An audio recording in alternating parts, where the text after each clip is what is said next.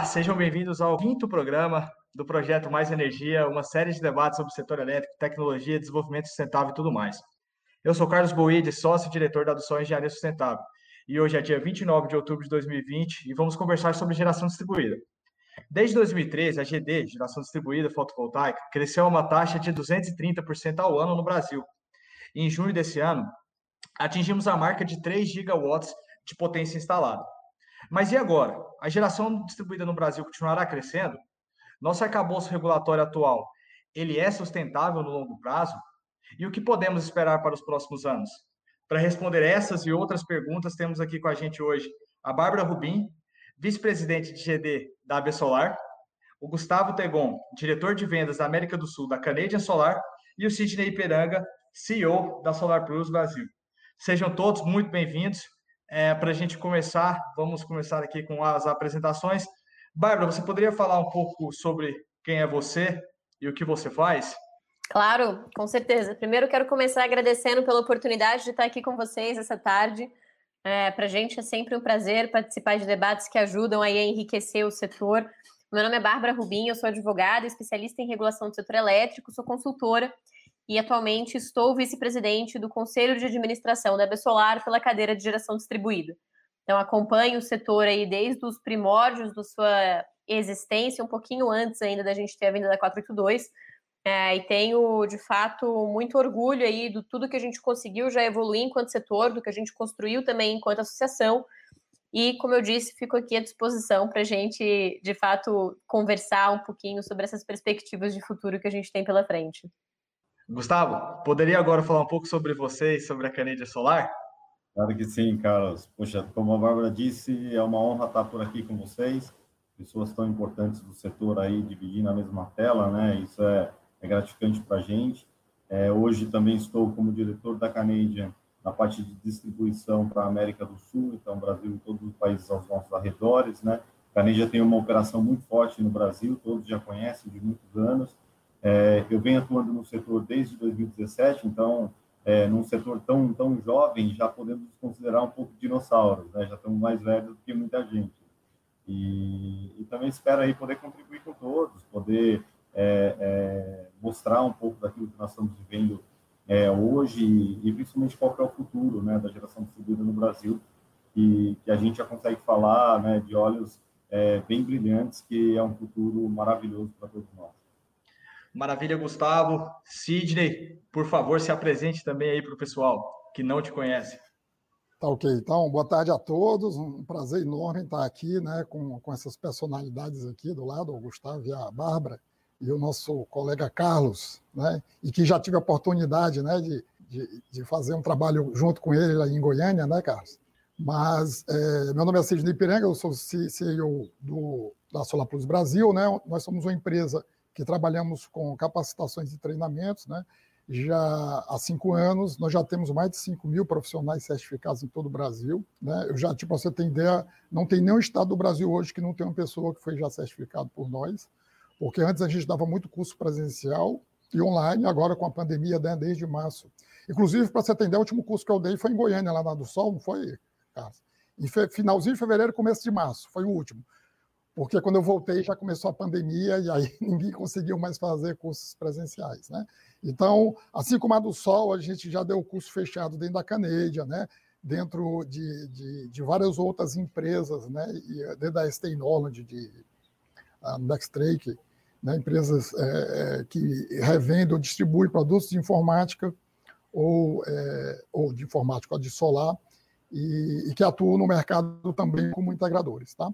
É, sou engenheiro eletricista há 35 anos, né, sou conselheiro do, do Conselho Regional de Engenharia e Arquitetura e participo né, da, da, parte de, de, energia solar desde 2009. Né? Em 2009 nós fizemos um projeto na, na, universidade e de energia solar, porque a gente não tinha ainda geração distribuída, começou em 2012. Né? Na realidade, a geração distribuída e pequenas potências, porque esse termo geração distribuída já existe desde 2004. Né? Através do, do, do decreto 5.163, que era um decreto voltado mais para os agentes concessionários né, de energia. Mas já existia esse termo, né, inclusive o termo geração distribuída vem, inclusive, do, do, de outro é, objetivo maior, que é a transição energética, né, que a gente vai falar mais sobre isso no decorrer da, da apresentação. Legal, maravilha. Gente, muita, muito essa oportunidade de estar conversando aqui com referências no setor. Eu acho que todo mundo que estuda é, um pouco de geração distribuída ou está começando a estudar, se não conhecem ainda, a Bárbara, o Sidney e o Gustavo, é, é um bom começo. É, todos os três fazem um excelente trabalho. A Bárbara tem diversos canais ali, depois ela fala no final para a gente como seguir os conteúdos dela. Mas hoje é uma excelente oportunidade para a gente pegar é, e aproveitar um pouco do conhecimento dessas três feras aí da geração distribuída e da energia solar fotovoltaica. Cid, a gente tem um monte de gente aqui acompanhando a gente que não são especialistas no assunto, nem em energia solar, geração distribuída, vários estudantes começando a entender sobre isso. Você poderia explicar para a gente o que é geração distribuída? Então, geração distribuída pode ser definido como é, quando eu tenho uma geração de energia elétrica, né, é, gerada diretamente, a, a, localmente, né, ou próximo ao consumo. Tá? Esse termo aí, na realidade, ele existe já há um tempinho, inclusive no Brasil, né, existe, como eu falei, o Decreto-Lei 5.163 de 2004, que já se falava no seu artigo 14 que considera geração distribuída a produção de energia elétrica proveniente de agentes concessionários, né, permissionários ou autorizados, né, é, numa, numa limitação de potência até 30 é, megawatt. Já, já existia isso na lei. Né? E depois, com nessa, nesse decreto de dessa decreto-lei de 5.163. Depois, com a resolução 482 né, de 2012, foi criado os termos de microgeração distribuída e mini geração distribuída. Ao longo de todo o webinar hoje ali, a gente também vai falar sobre mais sobre isso. É, Gustavo, é, eu no, início da abertura ali da, do nosso webinar, eu falei do crescimento de mais de 230% ao ano de 2013 para cá. Desde 2012, com a resolução normativa 482, a gente vem vendo esse crescimento. Por quê? Por que, que isso aconteceu? Por que de 2012 para cá? O que, que explica esse crescimento nos últimos anos? Que, se, que, que inclusive se intensificou, né, de 2015, 2016 para depois, esse crescimento foi ainda maior. Exato, Carlos, exato. Eu acho que existem vários fatores né, que, que a gente pode é, analisar para entender um pouco todo esse crescimento. Né? Primeiro, eu acho que a, a, o conhecimento da tecnologia, né? então, é, você fala de 15, eu vou até é, é, ser um pouco mais conservador, mas ali em 17 mesmo, é, quando foram os meus primeiros passos no setor, ainda existiam pessoas que não sabiam a diferença do solar fotovoltaico com o térmico, né? Então, Muitas vezes, eu acho que você na do Sol deve ter passado por isso, você ia apresentar uma proposta e a pessoa no final perguntava onde a água esquentava, né? Então existia ainda essa, essa falta de informação, da informação correta, né? Sobre o que era a energia solar, é, gerar sua própria energia, né? É, com o passar do tempo, né? As informações é, foram ficando cada vez melhores, as empresas mais, mais clarificadas sobre o tema, e mais algumas outras coisas é, vieram acontecendo é, é, junto com isso. Né? Então, assim, primeiro, necessidade de energia no país. Né? Quando nós, é, é, brasileiros, é, poderíamos pensar há 10 anos atrás que estaríamos colocando módulos fotovoltaicos nos nossos telhados para produzir a nossa própria energia. Né? Então, começou-se aí uma, uma estrutura positiva de estar podendo contribuir de alguma forma com o meio ambiente. Né? Mas, além disso, né, aqui no Brasil, nós temos passado, né, se você puxar aí as tarifas é, de energia é, do ano de 2015 para cá, poxa, eu acho que não dá para dizer que não teve mais que 100% de aumento. Né? Então, a nossa energia elétrica tem ficado cada vez mais cara. Com a energia elétrica mais cara, com é, é a escala global de produção dos equipamentos cada vez maior, reduzindo o custo, bancos é, nos aprovando é, linhas de financiamento extremamente atrativas, seja ela no residencial, comercial, industrial, é, fazendas, é, investidores chegando. Então, assim, é um, é um, conjunto, de, é um conjunto da obra. Tá? Então, quando você olha é, um país com a extensão do Brasil, com todas as oportunidades que nós temos, mais os facilitadores, é, é difícil não, não entender por que crescemos a esse ponto. Né?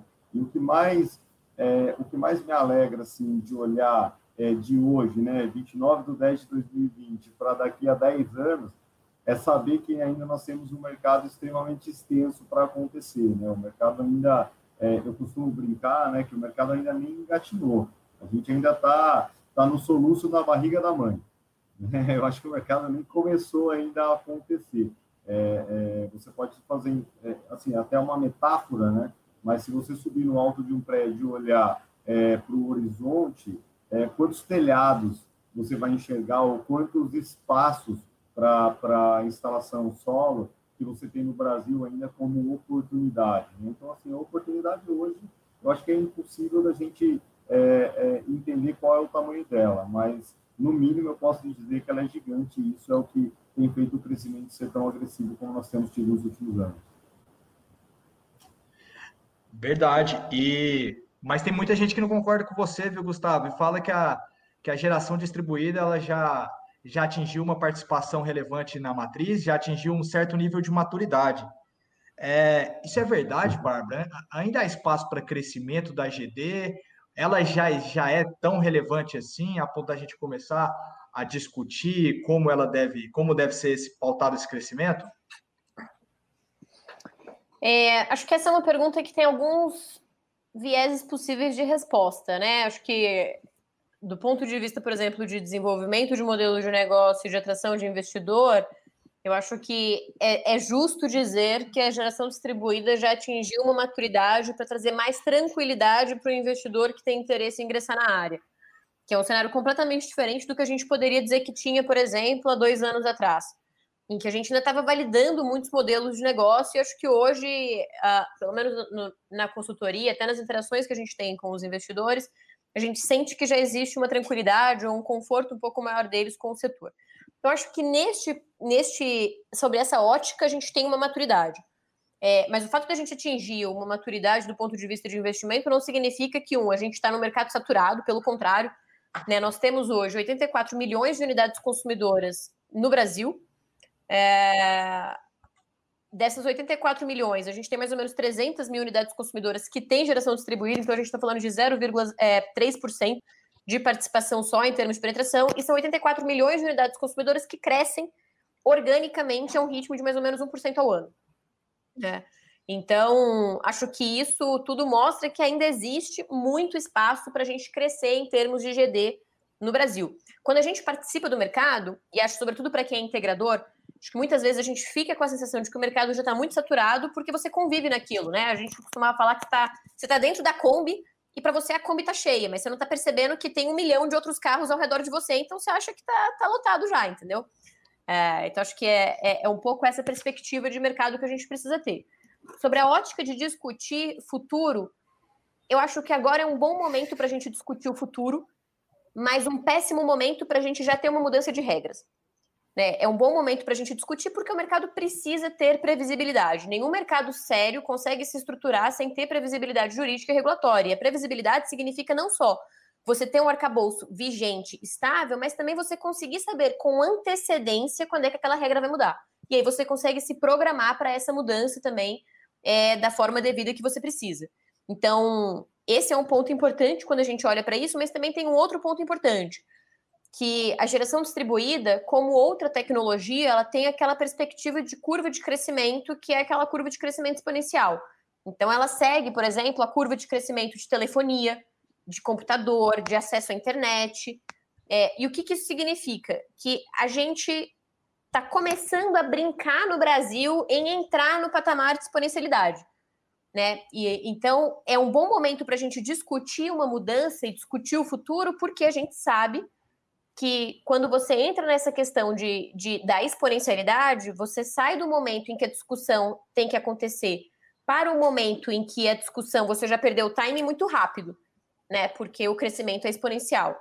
Então, acho que, de maneira geral, eu diria isso. O mercado tem crescido muito, é, mesmo durante a pandemia. Eu acho que a, a geração própria, tenho falado muito isso, mas ela é uma característica que agrega resiliência para os negócios em termos de redução e previsibilidade de custo, são características que acho que os empreendedores brasileiros vão valorizar cada vez mais depois da pandemia, porque mostra que a gente nunca de fato consegue prever o futuro. Né? Então, quanto mais preparado você tiver em termos de medidas para lidar com ele, melhor. Então, a gente tem muito espaço para crescer, a gente tem uma participação insignificante na matriz energética brasileira, hoje na matriz elétrica brasileira. tanto do perspectiva de energia gerada e injetada é, na rede, na rede, né, na matriz como todo no grid, quanto da perspectiva de participação de unidades consumidoras. Mas é um bom momento para a gente discutir futuro. Mas não para esse futuro chegar, né? Assim, a gente está se preparando para ele ainda, então acho que a gente tem que ter esses dois times muito claros aí quando a gente, quando a gente responde essa pergunta. Legal, e a gente vai voltar nesse assunto daqui, daqui a alguns segundos, a gente já, já aprofunda nesse assunto. E Sidney, para a gente passar também para para a próxima página, como tanto o Gustavo e a Bárbara ressaltaram bastante, então, uma perspectiva e uma expectativa de, de, de um grande crescimento. Mas existem algumas, algumas barreiras a ser vencidas para a gente atingir esse patamar de exponencialidade que a Bárbara ressaltou, e para que a energia solar continue a geração distribuída. Muitas vezes a gente acaba confundindo energia solar com geração distribuída, porque a energia solar é, é quem tem a maior participação, mas existem outras fontes renováveis, como energia eólica, biomassa, que também entram nesse contexto do que a gente está discutindo hoje.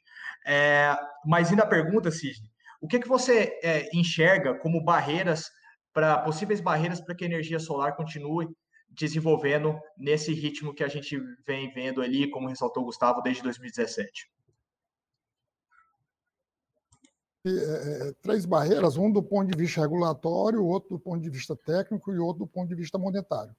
É, do ponto de vista regulatório, a, a Bárbara Rubinho falou bem aí sobre exatamente a, a, questão que nós estamos na iminência de uma mudança das regras de compensação. Né? E, e isso vai afetar não só o, como eu vou compensar, né? É, se eu vou, se eu, eu vou ser, qual cenário vai ser adotado, essa, essa, essa discussão saiu do ambiente da ANEL e foi para o ambiente político, está né, tá na Câmara dos Deputados. Hoje a gente tem várias propostas, tem o Código Brasileiro de Energia Elétrica, nós temos a PL 2215, né, nós temos a emenda 175, nós temos, inclusive, ao Código Brasileiro de Energia Elétrica, nós temos mais de 300 emendas parlamentares de todo tipo e maneira que você imagina. Então, isso aí eu acho assim, uma barreira, porque ninguém sabe qual dessas aí vai avançar e vai valer, né? porque isso vai estar sendo discutido.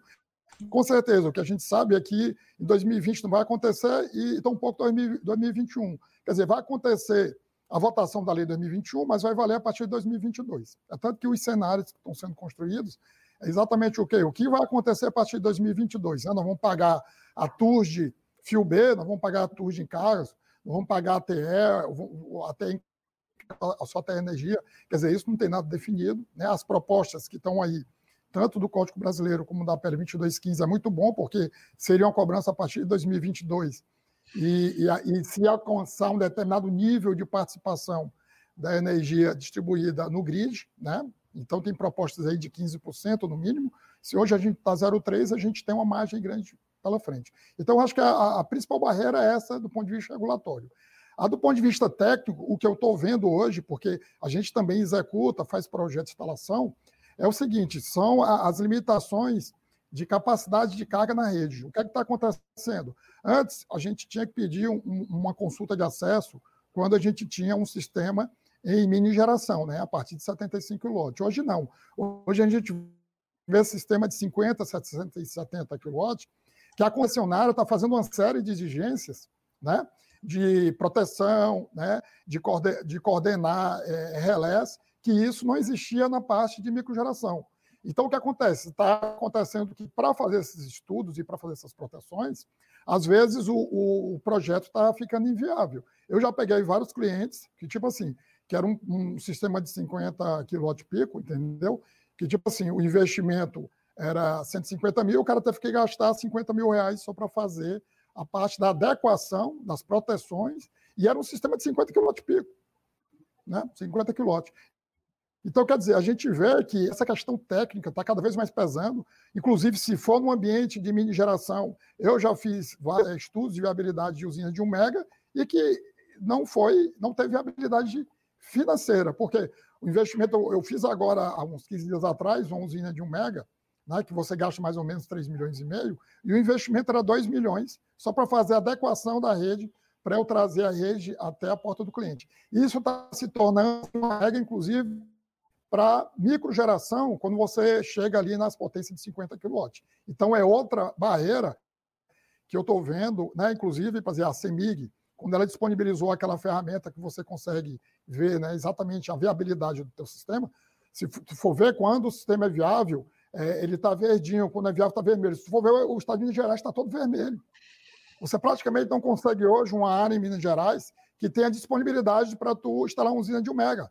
Você sempre vai ter que ter uma participação na adequação da rede. Então, isso aí é uma coisa que está sendo cada vez mais constante. Eu acho que com o nível né, de, de penetração que a GD ainda está hoje, está né, tá, tá acontecendo cada vez mais com frequência. Isso há um ano atrás não acontecia, a gente não tinha esses problemas, e, e, hoje tem. E o terceiro ponto é do ponto de vista monetário, né, que aí eu falo muito do aspecto cambial, você vê que hoje o dólar chegou no, no, no, no, no o dólar turismo está 6,50, eu nunca vi o dólar nesse valor, né? no câmbio oficial ele chegou a quase 6 reais, então isso aí é o que, o que acontece, os valores do sistema é tudo em dólar, tá? Então, tipo assim, a, a as taxas de retorno, né, os paybacks, tudo aumentaram. Né? E aí, se você soma essa variação cambial junto com é, o, a, a, participação financeira na adequação da rede, as, as contas estão começando a não bater. Tipo assim, aquele payback de três anos, três anos e meio, quatro anos, está pulando para cinco, para seis anos.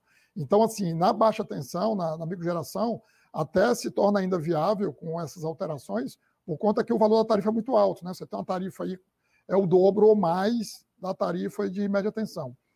Mas, mesmo assim, assim, nós não temos mais aqueles payback dois anos. Eu cheguei a fazer projeto que o payback era dois anos e meio, isso há uns dois anos atrás.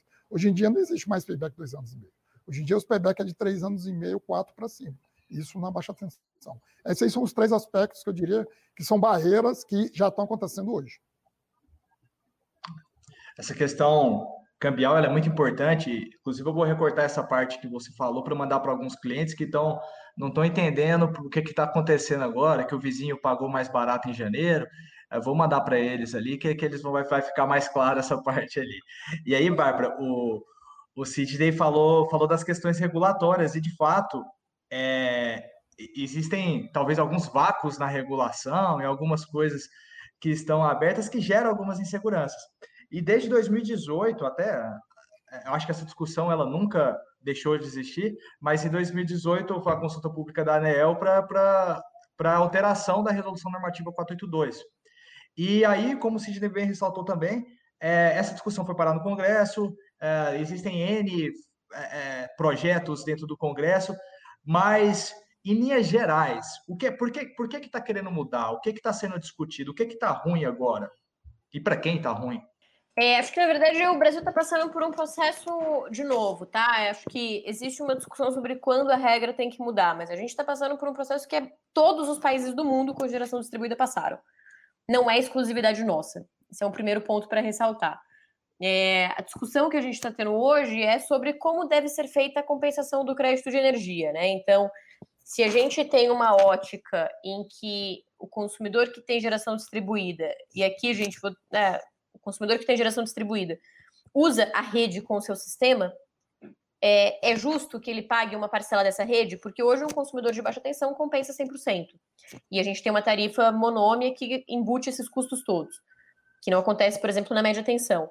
É, então, a discussão que se tem é, é justo que o consumidor que gera a própria energia, é, ou é certo, né, acho que a palavra aí pode variar, é, continue remunerando alguns dos vários custos elétricos ou sociais que estão embutidos dentro de um quilowatt-hora hoje que é que, que a gente paga no, na eletricidade?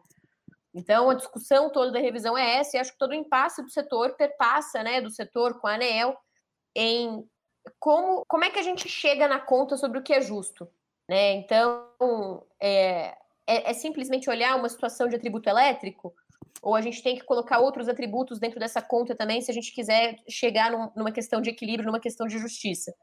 Mas se a gente quer colocar esses outros atributos dentro dessa conta, que estrutura a gente usa hoje, legal ou regulatória ou de política pública, para conseguir colocar esses atributos hoje? Porque o que a gente tem hoje de arcabouço normativo não nos permite incluir esses outros atributos.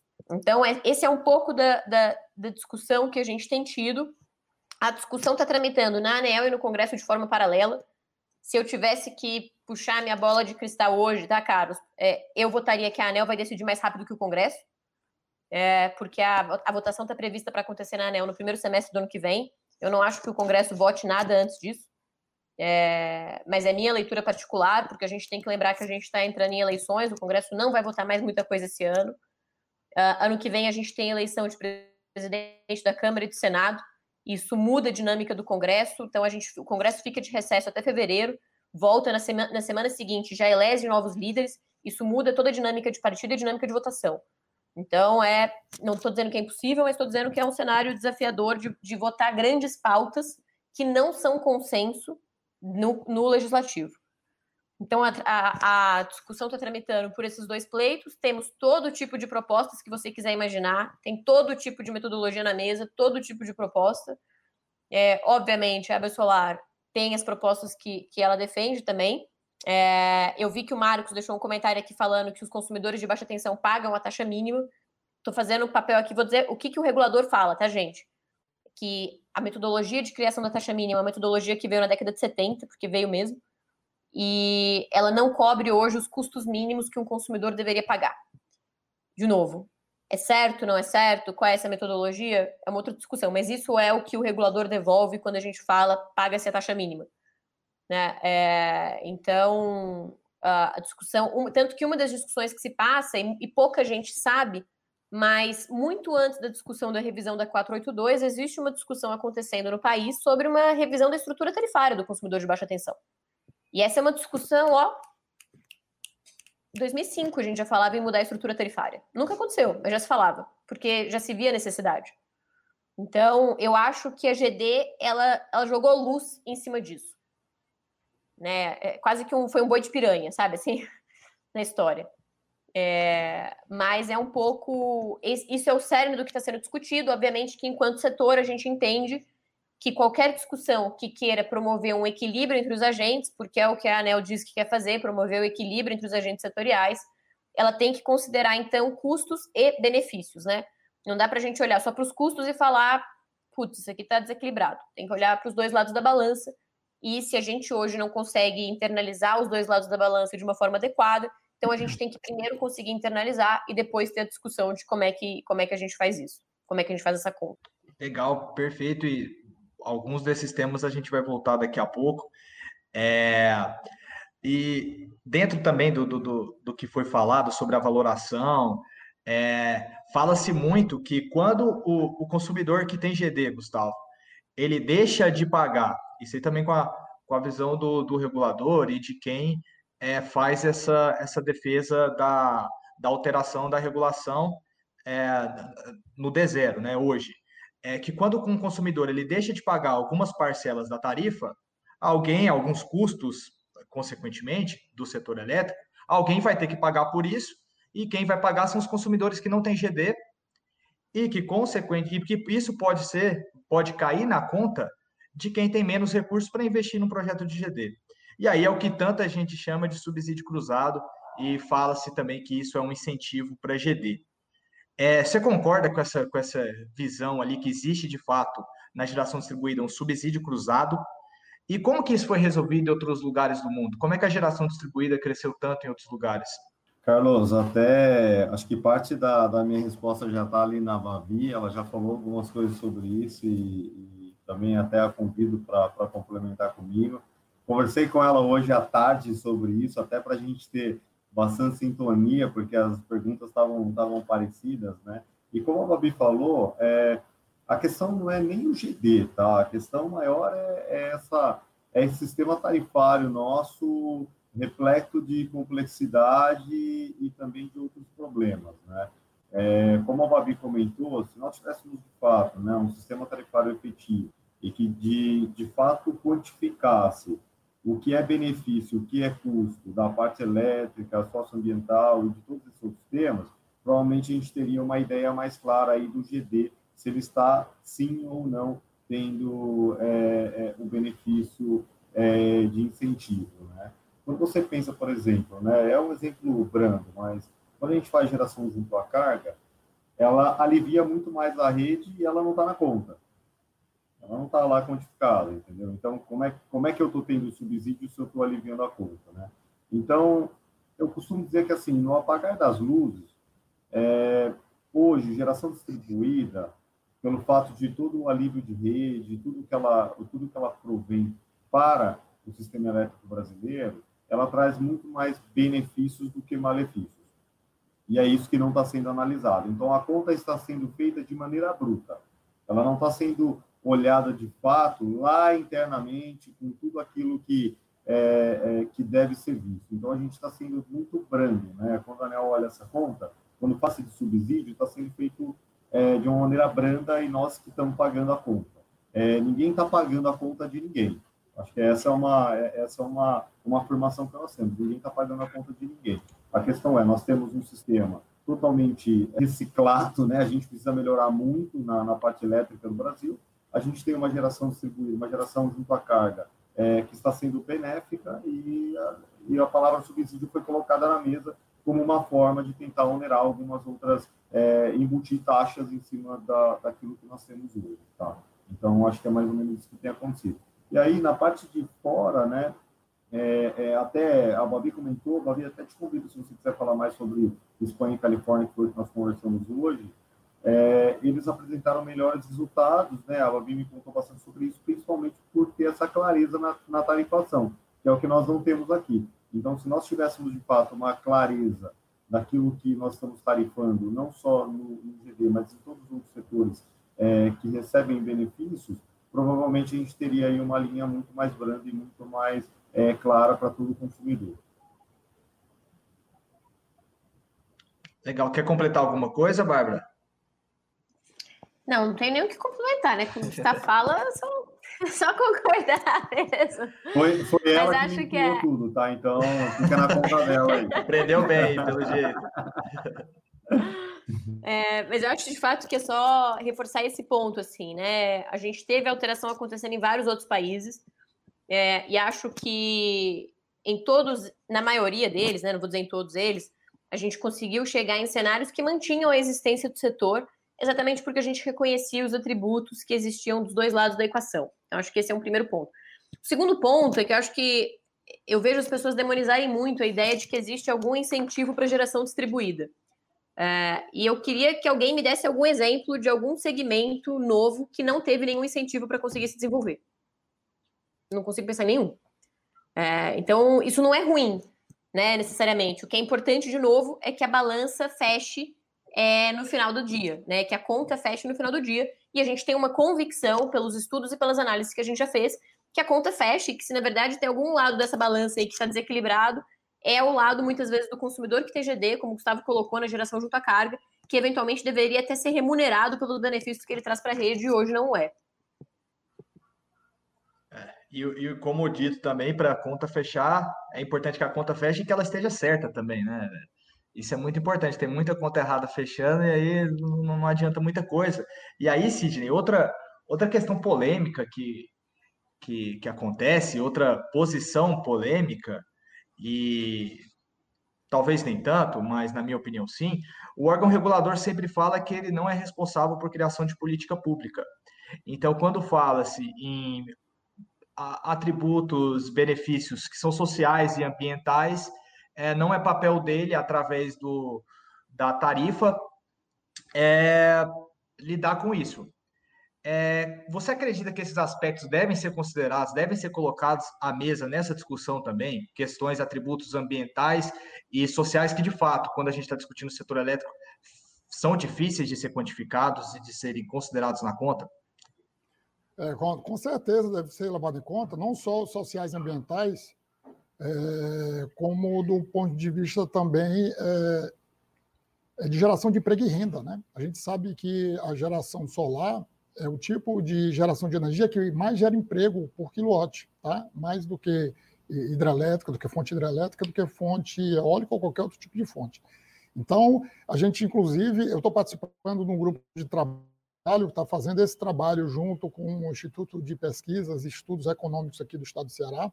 Nós estamos falando, fazendo junto com a Câmara Setorial exatamente fazer o quê? Quais os impactos, né?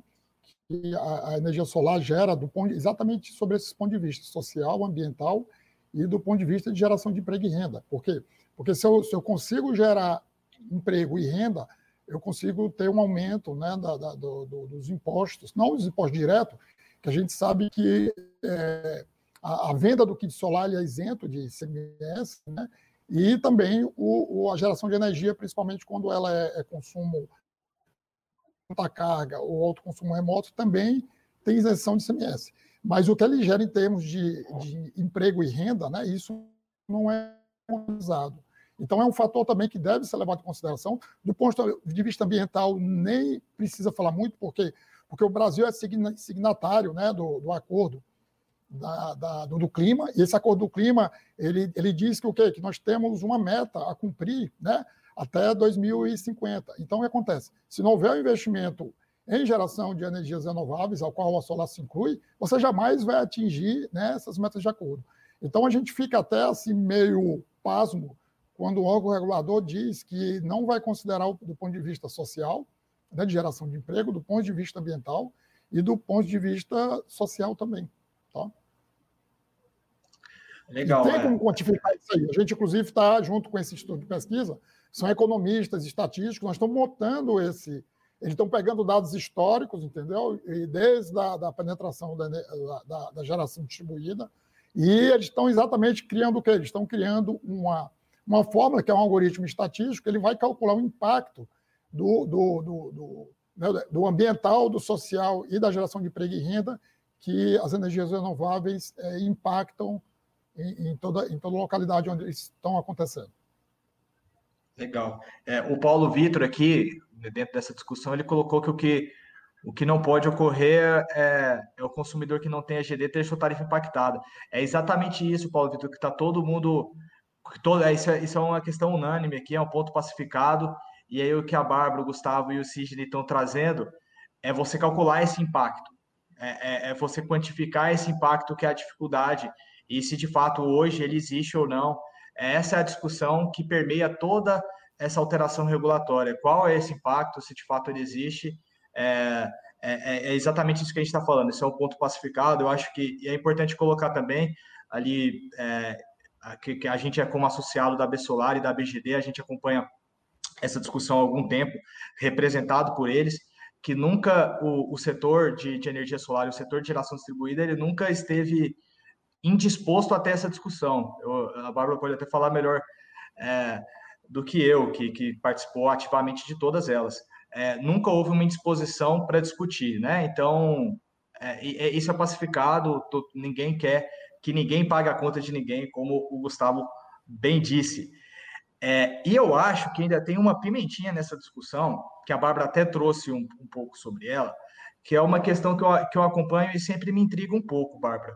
Porque a gente fala muito sobre essa, essa questão de, é, da, do, do, sistema de compensação de energia elétrica, como ele vai ser, como ele deve ser, e ao mesmo tempo, em paralelo, vão acontecendo outras discussões que, vão, que na minha visão, teriam um impacto tão grande quanto essa discussão, e que elas são deixadas de lado, que é a questão da tarifação binômia, que a gente não sabe muito bem como vai ser, ele já, já teve algumas alternativas que foram propostas, né, para quem não teve contato, foi parecido com aquele primeiro estudo lá da, da que tiveram várias alternativas da GD, ou, é, no final de 2018. É, outra questão é a abertura do mercado livre, que isso aí está em congresso, isso aí vai vir sendo discutido desde o final da década de 90 e etc. Muito tempo se discute a abertura do mercado livre, e a gente sabe que geração distribuída ela é um benefício é, para o consumidor que está no mercado, no ambiente de contratação regulado. É, faz sentido a gente discutir hoje tanto o sistema de compensação de energia elétrica sem levar em consideração essas outras discussões que estão acontecendo em paralelo? O que, que, você vê dessa, desse emaranhado de discussões que a gente tem? É, bem, acho que do ponto de vista, uh, enquanto associação, a gente sempre leva em consideração a visão holística do setor. Então, não é à toa que, que nós submetemos nossa contribuição também é, na, na consulta pública referente à tarifação binômia, que é um processo que está parado hoje na ANEEL, é, mas é um processo que a gente acompanha e, e, é um, e vai vir, tá? Porque a abertura, para que a gente tenha uma abertura de mercado, que é uma das coisas hoje mais buscadas pelo Ministério, é imperativo que a gente tenha uma tarifação binômia para baixa tensão. Então, não dá para a gente ter um sem ter o outro. Então, a tarifação binômia vai vir, mas ela vem com um preço político caro, porque a consequência direta dela para o consumidor que consome pouco vai ser um aumento da conta de luz. Simplesmente porque hoje quem consome pouca energia já é naturalmente subsidiado por quem consome mais energia. porque a estrutura tarifária que a gente tem, ela não aloca custos fixos de maneira correta, ela aloca todos os custos de forma volumétrica. Então, é, isso, esse custo político, na minha visão, é o que faz com que essa discussão tenha ficado pausada por tanto tempo, apesar de ter começado também em 2018, é, de ter caminhado aí até uh, dezembro de 2018 também, que foi quando saiu a IR da Binômio, né? ela saiu um pouquinho antes da, da, da IR de GD. É, mas, de novo, uma discussão está pausada. Com relação ao Mercado Livre, só queria fazer uma ressalva, talvez uma, uma retificação aqui, Carlos, que é assim, é, eu acho que um exercício muito forte que as empresas que estão no setor têm que fazer é deixar de ver a geração distribuída como 482. A geração distribuída é qualquer geração que acontece junto aos centros de carga. Ponto. É, não são só sistemas de até 5 megas, não são só sistemas que estão para os consumidores cativos e não são só sistemas que existem dentro de um âmbito da 482. Então, se a gente pensar sobre essa ótica, é tipo a história de ver o copo meio cheio e meio vazio, né? Se você pensar sobre essa ótica, quando a gente fala de abertura de mercado, na verdade, você está falando que você talvez vai ter um mercado consumidor ainda maior, uma possibilidade de atendimento ainda maior de consumidores porque você vai crescer o mercado para geração distribuída. Se a gente pensar na GD como 482, de fato a gente está sempre pensando na ameaça que está vindo. O que não significa que essa alteração não vai trazer um desafio forte para os consumidores e, e para as empresas que a gente tem hoje, para os integradores que a gente tem hoje no setor. Vai trazer um desafio forte em termos de pensar novos modelos de negócio. Mas acho que, de novo, são muitos desafios que a gente, sei lá, que a Kodak teve que pensar quando a gente teve a vinda da máquina digital e de celular, etc. É se reinventar, gente. E N negócios, né? Eu falo que é, tem um livro que chama Roube como Artista, né? É, que, e Picasso já falava, né? Que toda arte é um roubo, ou toda arte que vale a pena é um roubo de uma ideia de alguém. E eu só, sempre digo assim: a gente tem muita sorte, de novo, copo meio cheio, de estar num país em que a gente começou a falar de geração própria, seja por meio de GD, seja por meio de outras de, de GD 482, seja por meio de outras coisas, mais recentemente. Por que muita sorte? Porque isso significa que a gente pode pegar exemplos, inclusive de modelos de negócios que já estão sendo desenvolvidos em mercados que já estão hoje onde o Brasil vai estar daqui a 5 ou 10 anos. Então você não precisa reinventar a roda, gente. A roda já está lá. Você só tem que trazer ela para cá e talvez dar uma polidinha, trocar o tipo de pneu, alguma coisa assim, mas já está feita. É, é, mas acho que sim, é importante a gente ficar atento a essas discussões. Mas é isso, assim, é, eu vejo o setor atento a essas discussões com muito medo. Eu acho que a gente tem que ter um pouco menos de medo e um pouco mais de ambição do que, que isso pode significar para o seu negócio. Mas, sem dúvida, algumas empresas que. As empresas que ficarem focadas só na GD 482 vão ter uma possível redução do seu mercado potencial ao longo dos anos. Mas que ainda assim, é, Carlos, eu não acho que é uma coisa que vai acontecer daqui a cinco anos, tá? Eu costumo dizer que o setor elétrico ele é um setor muito bonito, porque a liberdade é uma opção, ela não é obrigatória. Né? Então, a liberalização do mercado não significa que todo consumidor vai ter que ser livre, significa que todo consumidor vai poder ser livre. E muitos desses consumidores vão optar por continuar cativos, porque traz previsibilidade de custos, porque tem uma série de vantagens para eles. Né? Então, acho que é importante a gente ter essa, essas distinções de cenários dentro da nossa mente. Legal, e é, eu concordo plenamente. Obrigado pela resposta, Bárbara. E, de fato, toda, todas essas ameaças, essas incertezas que a gente tem, está tratando, elas podem ser vistas também como oportunidade e de novos modelos de negócio. É, inclusive o Roberto aqui já perguntou uma coisa que aí seria a gente entrar num viés que talvez não seja a, o, o assunto de hoje, Roberto, é de que forma o PLD horário pode afetar a GD, de forma positiva ou negativa. Aí a gente já estaria cruzando esse, esse final daí da resposta da Bárbara de abertura de mercado livre com, com GD. A gente entraria aqui, daria para fazer fala só sobre isso depois. É, mas aí já é, já é outro modelo de negócio, outra oportunidade que vão que vai surgir é, se já não existem com autoprodução, é para outros mercados. Se, ainda não existe por, por, pela questão do PLD horário, mas já existe sim energia solar no, no, no, no mercado livre também e outras fontes de, de geração de energia.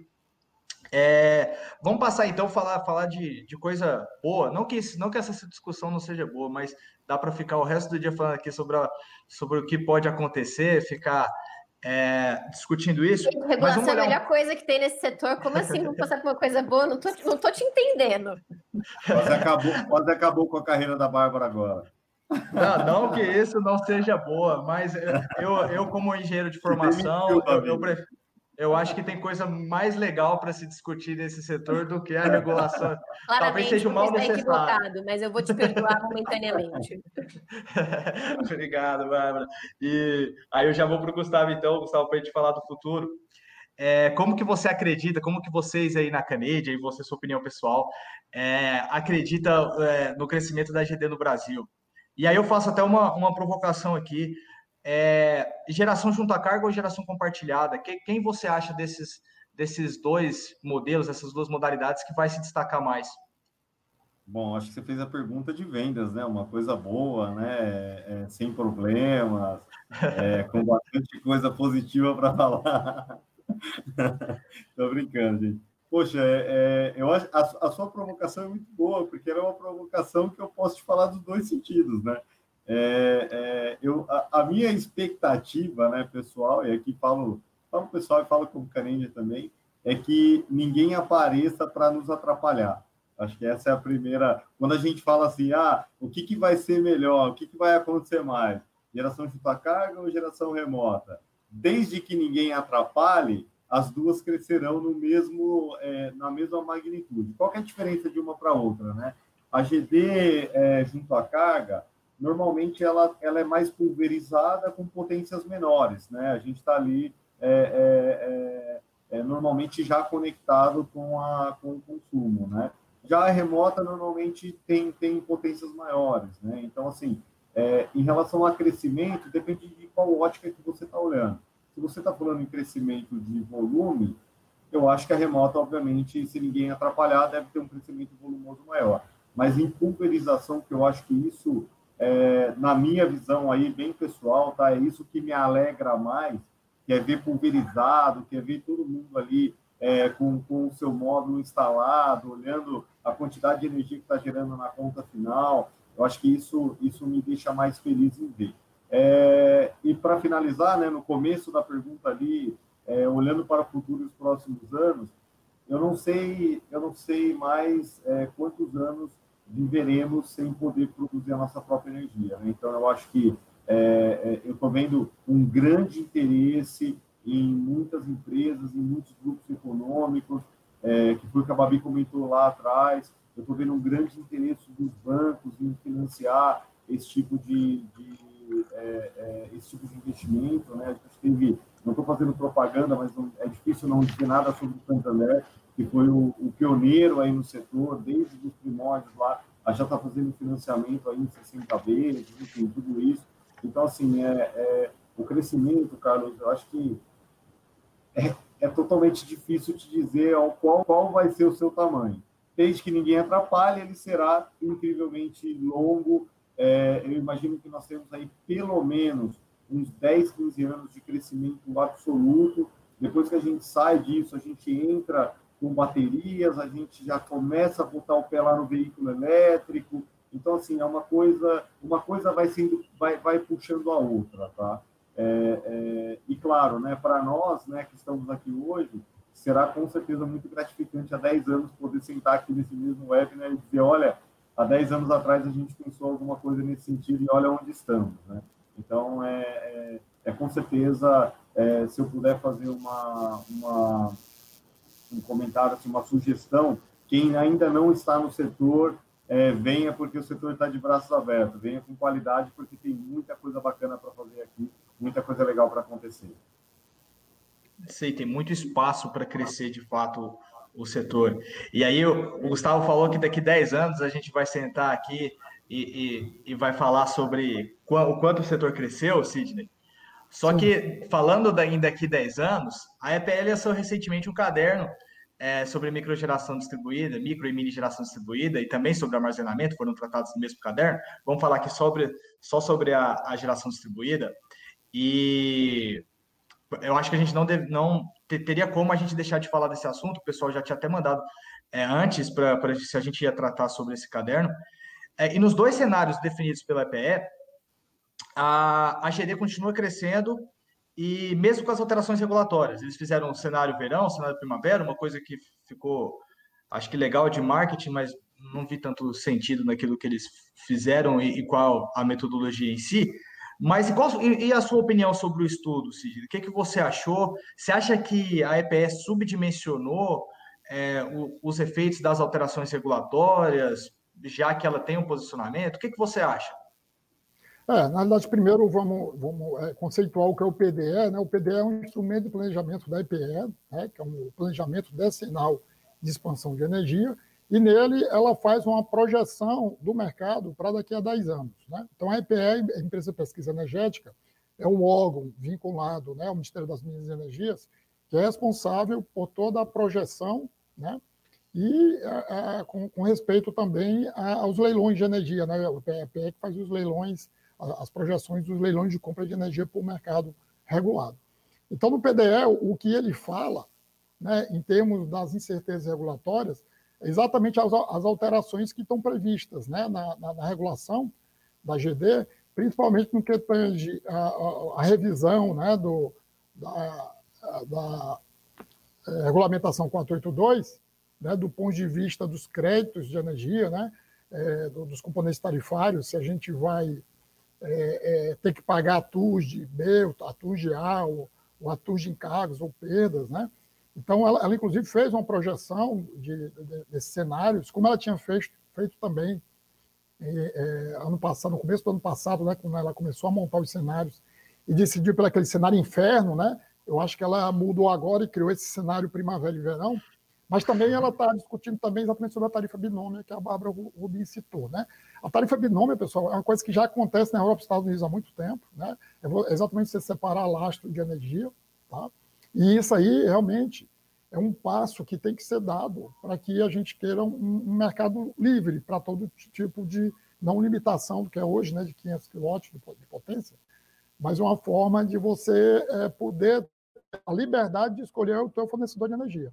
Por quê? Porque alguém tem que pagar pelo lastro. O lastro é exatamente a rede que está na porta da tua casa. Existe um custo para manter aquilo, né?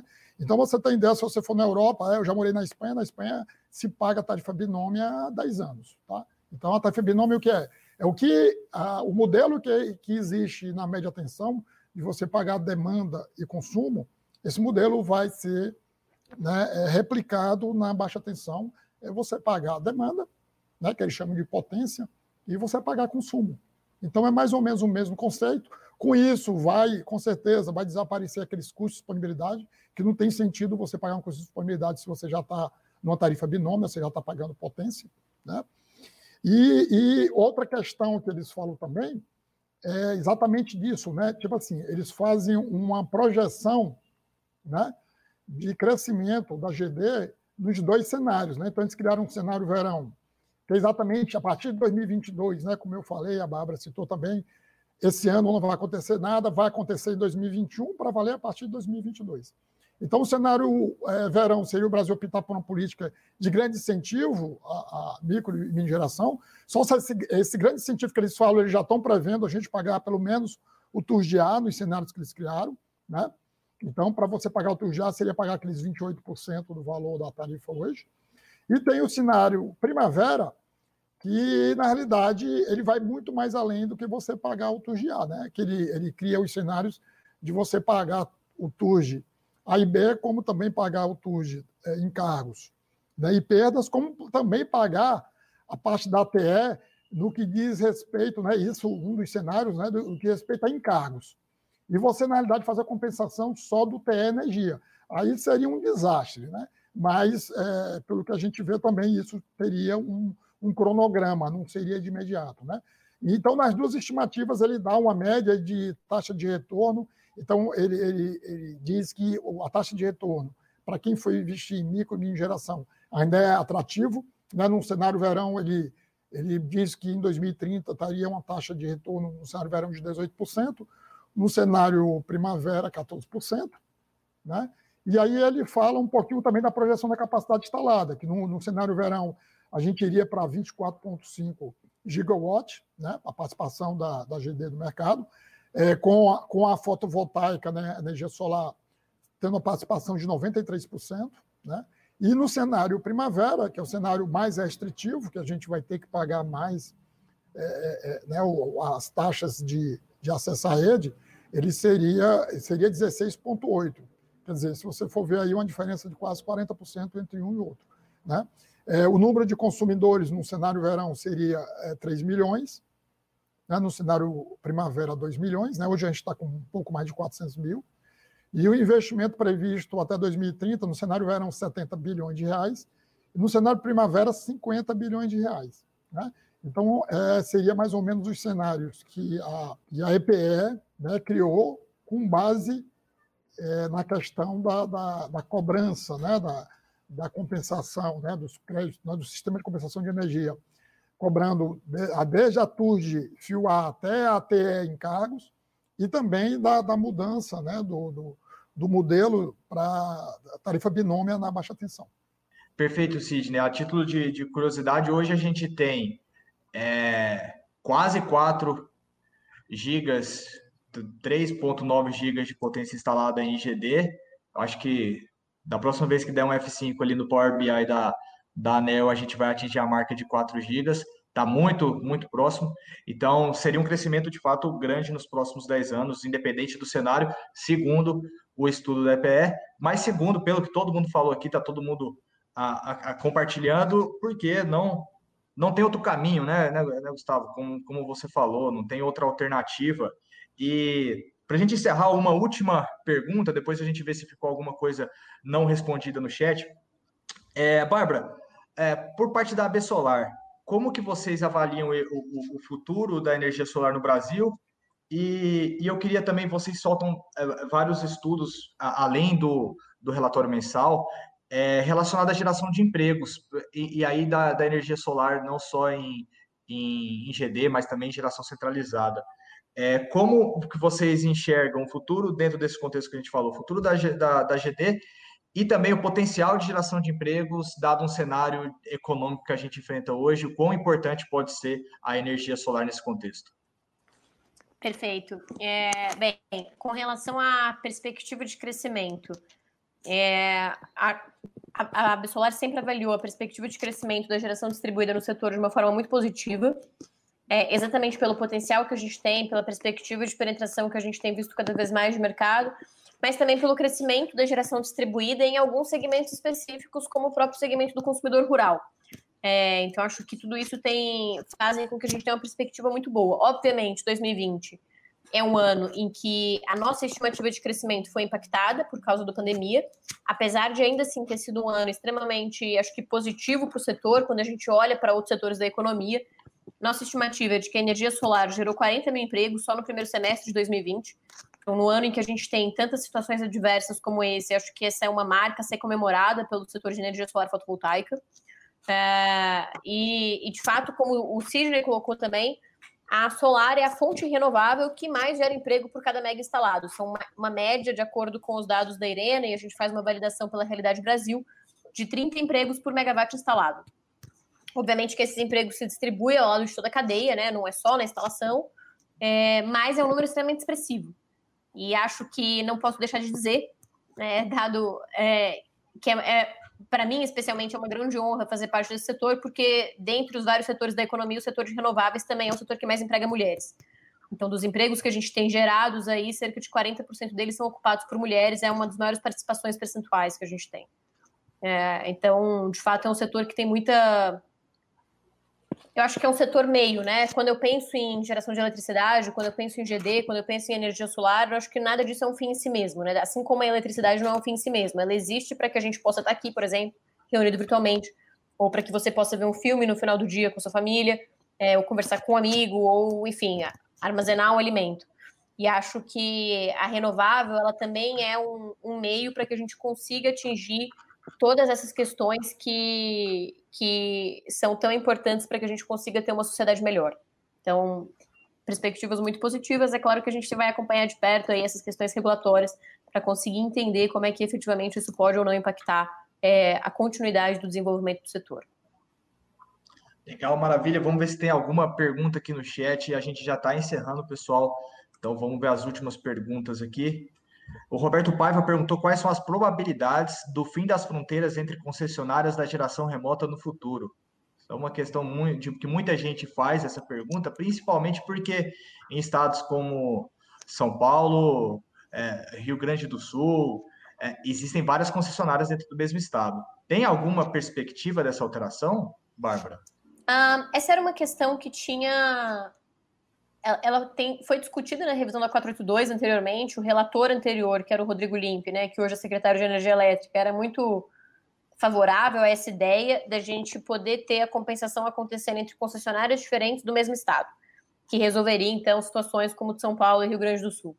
É, isso não foi, isso não apareceu como uma possibilidade na minuta que a ANEL apresentou em outubro do ano passado.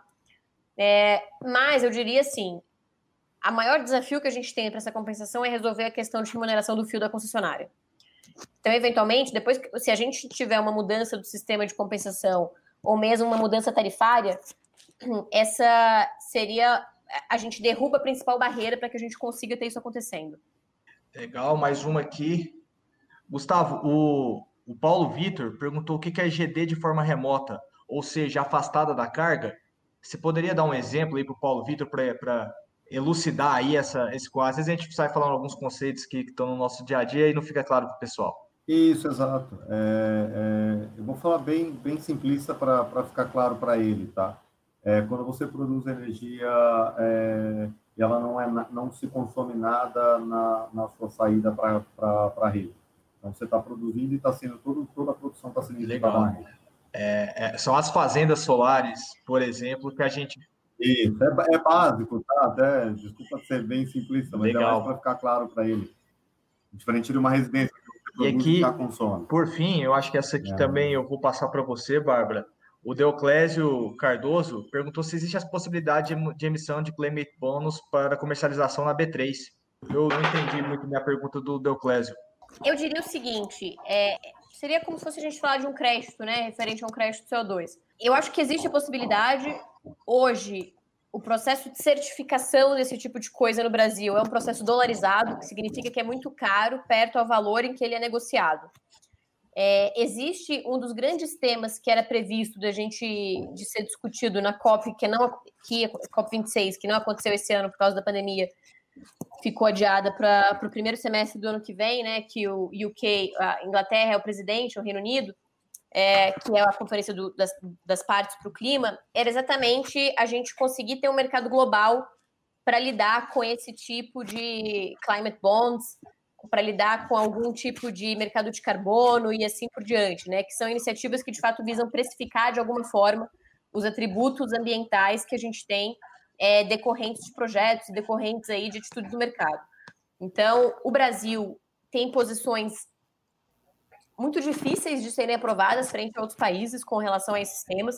São posições bastante controversas perante outros países de ser aprovado, o que eu acho que pode acabar desacelerando a que a gente tenha um mercado mais consistente para isso aqui.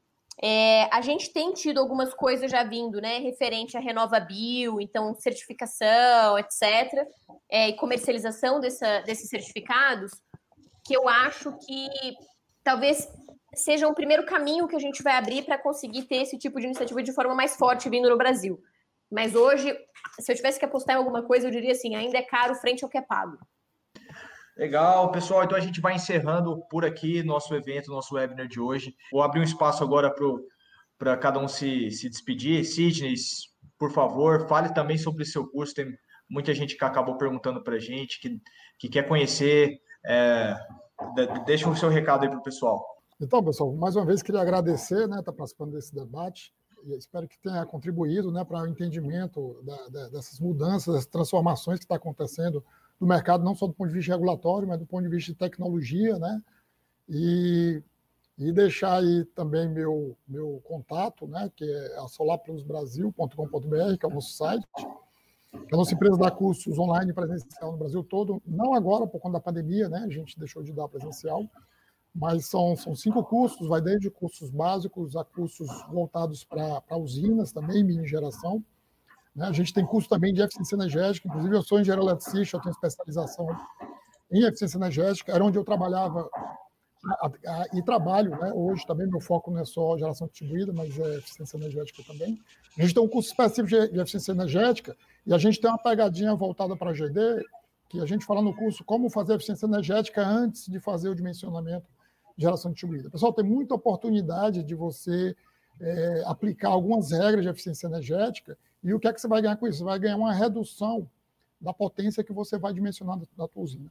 Acontece muitas vezes o cliente está contratando mais demanda do que precisa, certo? Ou de repente ele, a, a curva de carga dele não está homogeneizada, você pode transferir algumas cargas para determinado horário e aí você diminui a demanda e diminuindo a demanda você diminui né, a potência da usina que você vai dimensionar para o cliente. E a gente está lançando agora em dezembro um curso de certificação profissional, né? Existe o Instituto Toton que é, lançou, né? O Instituto Toton, ele é uma empresa é, habilitada no Brasil, conforme a, a, a BNT, né? A ISO é, 17049, que ela dá à empresa o, o, uma, uma certificação de formação profissional. Então, ela criou essa de uma prova, né? Onde você se certifica e você ganha certificação de profissional em projeto de instalação de energia renovável. Nós estamos lançando no mês de dezembro a primeira turma preparatória para a certificação. É um curso de 40 horas, onde abrange todo para após né, você é, fazer a prova. Né, a prova é, são 40 questões, dura três horas. Você tem que acertar 70%. E isso vai ser, pessoal, futuramente uma forma do mercado reconhecer aquelas pessoas né, que estão realmente qualificadas e, e certificadas para atender o mercado de, com qualidade. Tá? E, Bárbara, como é que o pessoal que quer saber mais sobre regulação, eu acho que poucos ainda não te conhecem, mas quem ainda não te segue nas redes sociais e podcasts, etc., como é que eles fazem para seguir seus conteúdos? Bem, é, eu tô em várias é, redes sociais. Ah, o meu no Instagram, o arroba é a, a Bárbara Rubim, porque alguém já tinha pegado o meu, mas quando eu for uma super personalidade, vou comprar ele de volta. é, mas esse é o arroba, vocês podem me encontrar lá. Eu também tenho um blog que é barbararubim.com.br, em que eu escrevo bastante coisa sobre regulação, e um podcast que é o Alta Tensão, que é um podcast em parceria com o Vinícius Airão. E aí, nesse podcast, Carlos, a gente fala sobre coisa legal, porque o Vinícius é um engenheiro, então tem, é, não é tão, tão disruptivo assim, não é um pesar tão grande para quem está ouvindo. A gente não fala somente de regulação. E deixo o convite também para o pessoal que ainda não conhece a Absolar, é, conhecer a associação, se associar. É muito importante que o setor esteja unido aí para que de fato a gente consiga tratar melhor e lidar melhor com essas adversidades e com os desafios também que a gente tem à frente enquanto setor. Obrigada pela oportunidade de estar aqui com vocês hoje. Valeu, Bárbara. Eu coloquei os links é, no chat. Vou pedir, vou pedir para o pessoal também colocar os links no podcast. É, Gustavo, por fim, muito obrigado. É, deixe aí seu contato para o pessoal que quiser conhecê-lo, seguir seus conteúdos e também saber um pouco mais sobre o trabalho da Canadian Solar, referência em módulos fotovoltaicos e inversores no Brasil. Obrigado, Carlos. Obrigado a todo mundo aí. Eu recomendo vocês seguirem a Babi, ela é super fera às sete da manhã no podcast dela com o Vinícius Sairão. e é verdade, amanhã tem live às sete, viu, gente? É, cara, é terrível eles. Eles fazem a gente entrar mesmo. E assim, eu, eu sou bastante, é, é, eu uso bastante LinkedIn, então quem quiser me seguir no LinkedIn, Gustavo Pegon. É, eu, eu tive um tempo meio fora aí por conta de ter assumido a Canadian só há 45 dias, né? então estou colocando um pouco da, da, do trabalho aqui primeiro, mas daqui a pouco eu volto lá. É, a Canadian agradece é, pelo convite de eu poder estar aqui. É, eu tenho certeza que todo mundo que está assistindo é, compra a Canadian, pede Canadian em suas casas, em seus em suas instalações, é isso que eu espero, né? É, a gente tem uma estrutura muito forte aqui no Brasil, né? A Canadian, acho que é, é, a única empresa que tem mais de 50 colaboradores voltados para a geração distribuída no Brasil.